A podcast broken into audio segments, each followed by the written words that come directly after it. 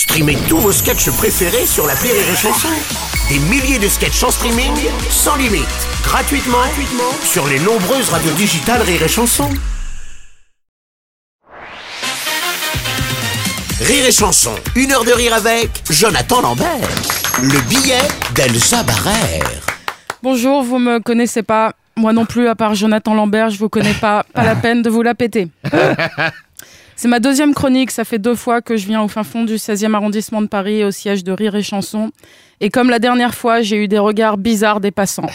Une très belle femme non botoxée dans le quartier. À Michel-Ange Auteuil, ils ne comprennent pas. Michel-Ange et non pas Michel-Ange, comme je l'ai déjà trop entendu dans les couloirs de la radio. Sinon, suite à ma première chronique, j'ai reçu beaucoup de messages sur Facebook d'hommes seuls chirurgiens à la retraite. Messieurs, merci, mais je n'en suis pas encore là. Donc pour me présenter, Elsa Barrère, je suis souvent vénère. Je me demande si je suis pas bipolaire, mais non parce que les bipolaires sont vénères la moitié du temps. Moi, je suis vénère tout le temps. Je suis polaire. Je suis polaire. Alors, je vais parler un peu d'actu et après, je parlerai de Jonathan Lambert en bien pour être sûr qu'il soit bon public à mes blagues d'actu. Je vous emmerde. Pardon, c'était une citation tronquée de notre président. Certes, il parlait des anti-vax, mais quand même, c'est vulgaire. Mon explication, il a tellement pris la confiance qu'il se lâche devant les journalistes. Pour lui, c'est ses potes, il leur parle comme nous, on se parle entre nous. Par exemple, quand on dit Messi, il est pédé. Moi, je trouve ça dommage la vulgarité, mais je suis une femme complexe. J'avoue, j'aime le rap. J'ai un fantasme, moi, Booba et Caris. Ah ouais, quand même. Bon, c'est un fantasme où je meurs. Après, ils font une chanson sur notre trouble. La pute est dead. J'en viens bien sûr à Maître Gims qui a dit que les musulmans ne devaient pas se souhaiter la bonne année. Pff, je n'ai pas de vanne pour Maître Gims, à part une citation de notre président concernant les antivax.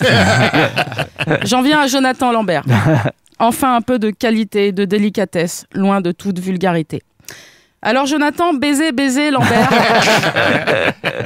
nous revient avec son spectacle Rodolphe, soit son deuxième prénom, un seul en scène dans lequel Rodolphe s'inscrit sur fond noir en lettres de néon.